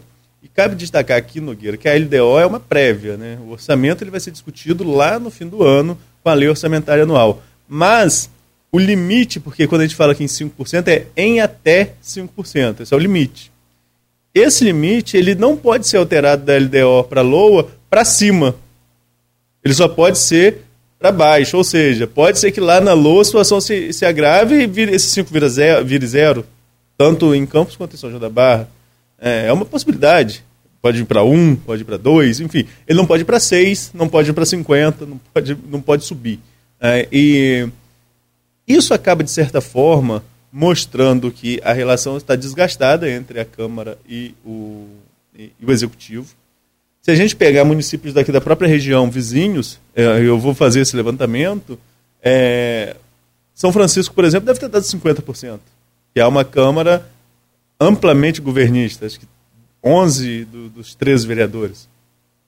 Em São João da Barra está 5 a 4 para a oposição. Embora os vereadores de oposição não se coloquem como de oposição, mas é nitidamente está rachado com o governo. Aqui, 13 a 12 para a oposição aqui em Campos. Então as câmaras que são de maioria de oposição vão arrochar um pouco mais o orçamento, não dando certa liberdade ao governo de remanejar verba. Até porque, eu estou tentando até marcar com o Rodrigo Rezende aqui, é meio que é, é, estranho. Isso não é só em governo municipal, não.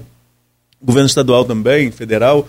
É, você cria a peça orçamentária, você determina onde vai ser gasto aquele recurso e no final não é. Ontem você usava o exemplo da agricultura. Quantas vezes a agricultura tem um orçamento pequeno aqui em Campos, isso não só nesse governo, no governo Vladimir, no governo Rafael também, em outros governos também, destinava-se um recurso na, na, peça orçamentária pequeno para a agricultura e no, nos primeiros meses eu já vi suplementação na primeira semana de, de, de, de ano.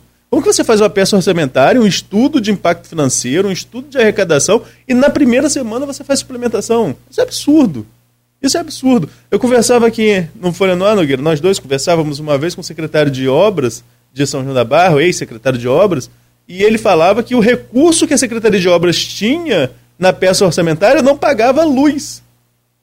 Não dava para pagar luz, tinha que ter suplementação para pagar luz. Não, é, não faz sentido você fazer uma peça orçamentária dessa, né, Nogueira? Você sabe o que que a Luísa perguntou? A, parece que eu estou vendo aquilo aí. Você sabe que a gente vai andando com águia e acaba aprendendo a voar, né? É, é, e a gente não presta atenção.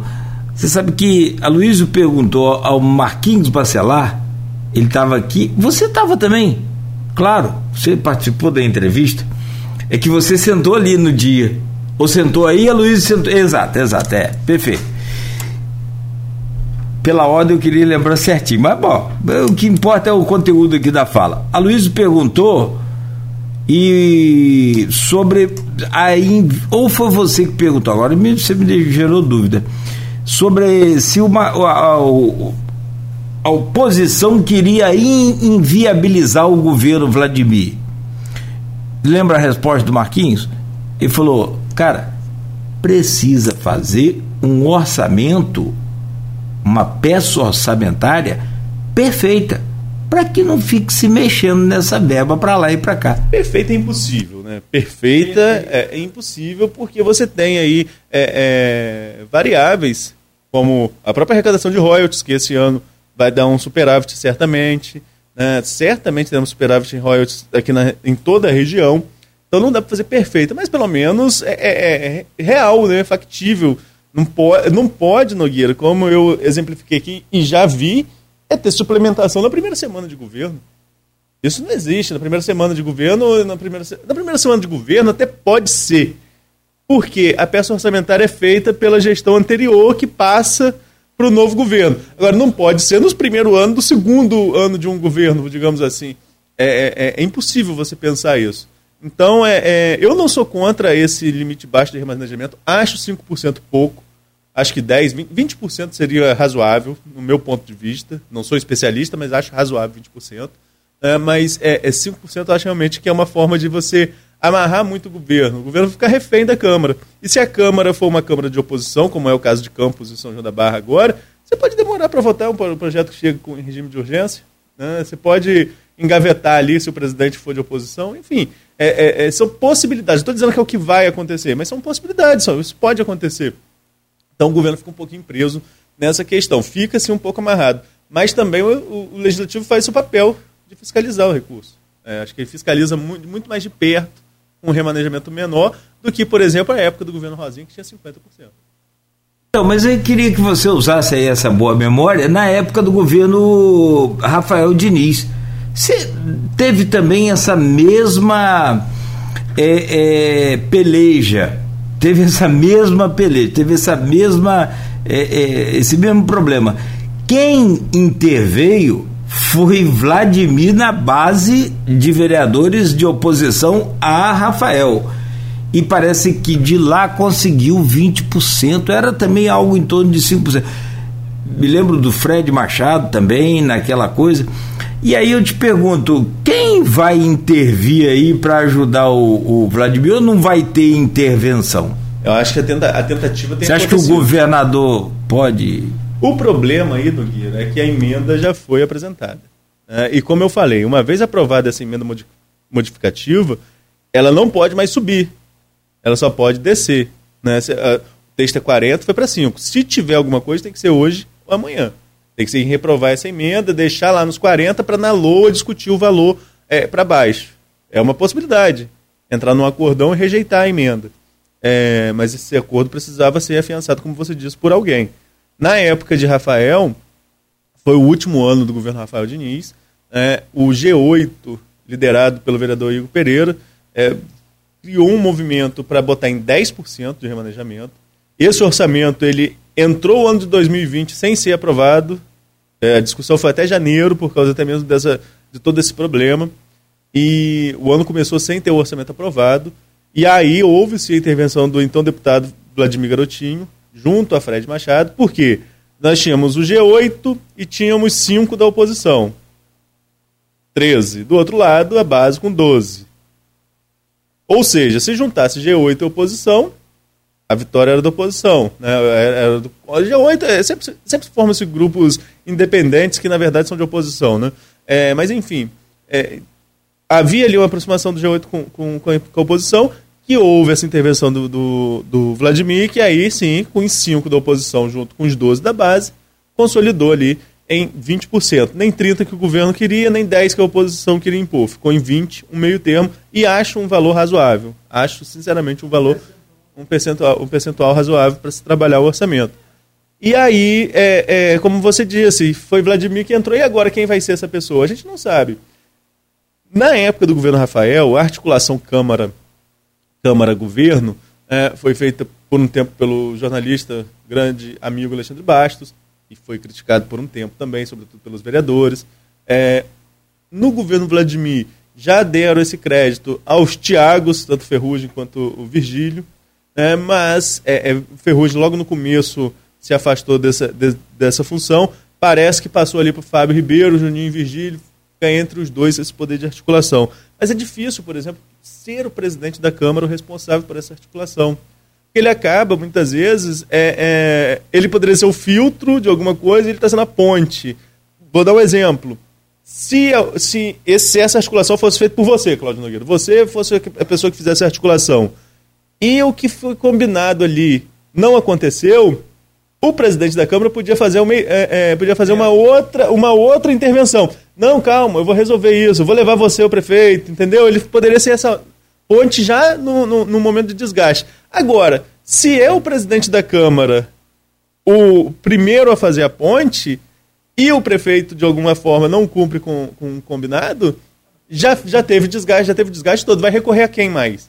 Já foi o prefeito e já foi o presidente. Já está no fim da linha. É. Justamente. Então, assim, é, se isso ocorreu, pode ter sido, no meu ponto de vista, um erro de estratégia também. Agora, é difícil reverter. O ponto final de, de sábado trouxe aí um, uma possibilidade de um acordão por cima, envolvendo inclusive o presidente da República.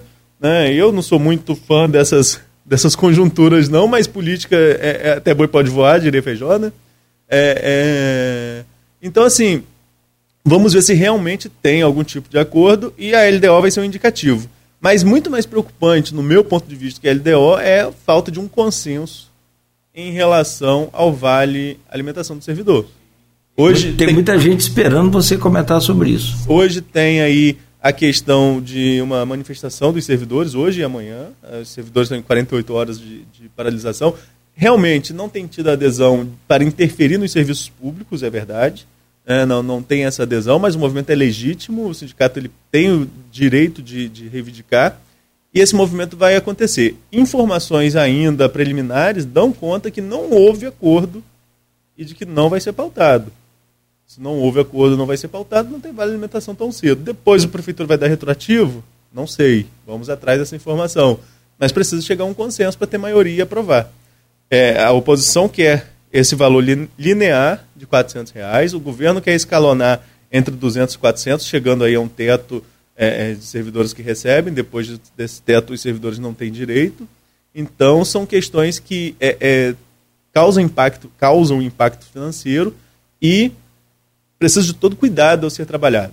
Mas hoje, a informação que se tem agora, e aí eu sempre falo, né, Nogueira, no, nos meus textos da Câmara, eu uso muito a palavra tendência. Porque as coisas mudam. E rapidamente. Agora, são 9 horas e 7 minutos, agora a tendência é de que não entre em pauta e nem seja, e nem tenha um acordo para aprovar. Até às 10 horas, que é o início da sessão, muita coisa pode acontecer. É, arriscar um placar num, num, jogo de futebol é, é só um arriscar. Então, a tendência é o mais forte ganhar. A tendência é a maioria ganhar. Fazendo um paralelo aqui. Mas o problema aí. Mas nem sempre. Se bem que. Pra maioria ganhar, tem que ter jogo. É, exatamente. Se não entrar em pauta, não tem votação aí, e aí não adianta ter maioria. Se o camarada não levar a bola, não adianta, é verdade não tem jogo, não tem, no caso aí, jogo, até tem que ter cuidado com essas palavras, porque senão fica pensando que é, a gente está aqui é, é, tentando é, distorcer a coisa, mas não é não, é, não tem jogo de futebol, no caso, né? E no caso do comparativo que a gente fez, não tem sessão, né? Se não tem sessão, não pode ter votação. É lamentável, como sempre a gente, a gente fala, quem perde é a população, no caso os servidores, mas é a população de modo geral, Arnaldo, porque esse vale alimentação, ele é dinheiro no comércio de campos, é dinheiro no comércio, é dinheiro na rua, né? Então, infelizmente, que os vereadores pensem aí, reflitam, né? E que também é, aí para contar com o nosso apoio, pelo menos assim, é, meu, da minha forma de pensar e acredito que da sua também, que as manifestações todas elas, mas específica de hoje, seja pacífica, ordeira e com um propósito, objetivo único de conquistar avanço aí para a categoria. Fora isso, essa história de fechar a rua, fechar a pista, bota ir para casa, frente da casa da pessoa, aí não, não conta com o meu apoio. Não, não que meu apoio signifique nada, mas assim, é, é, não conte com a aprovação também da gente. Meu caro Arnaldo, acho que é isso. 9 e 10, amanhã estaremos de volta, então. Professor Alcimar Chagas conosco aqui, falando sobre economia e presencial, né? Pela primeira vez comigo aqui nos estúdios. Antes, não sei com o Marco Antônio, se ele chegou a estar aqui, o Marco Antônio Rodrigues, mas amanhã o professor Alcimar nos dará a honra da presença aqui, uma, falando aí sobre a economia e as, o que, que pode acontecer também vai ser um tema, sem dúvida nenhuma, que você vai abordar, a gente vai abordar, com o Brasil com tanta gastança aí por conta da eleição. Pois é, Nogueira. Então, só confirmando, estou falando qual dia que está na cobertura da, da sessão de hoje. A pauta já, tá, é, já foi liberada, sem o Vale Alimentação mesmo. É, então, Lamentável. vamos ter aí, é, com certeza, manifestação, manifestação dos, é, dos servidores cobrando esse vale e acho muito difícil que entre na pauta de quarta-feira, se a pauta de quarta realmente for LDO como está previsto. Que a LDO é especificamente, não, não obrigatoriamente, mas como é uma discussão ampla, provavelmente vai ser discutida à parte, sozinho. Assim como vale alimentação também poderia ser discutido de uma sessão específica, porque vai gerar muito embate, muita discussão. Então nós temos aí é, é, essa notícia confirmada, não tem vale alimentação na pauta de hoje, assim como também não está ainda na pauta de hoje a, a lei de diretrizes orçamentárias, que determina o recesso do legislativo. Se votar LDO quarta-feira, acabou. É recesso e aí só uma sessão extraordinária que poderia votar essa questão do, do Vale Alimentação do Servidor, Nogueira. Mas, no mais, um bom dia a você, Beto, bom dia a todos os ouvintes e até amanhã, se Deus quiser. Bom dia, Arnaldo, muito obrigado a você de casa também, a você que nos acompanha aí pelas redes sociais, pelo rádio. Muito bom dia, continue ligado aqui na Folha FM e a gente volta amanhã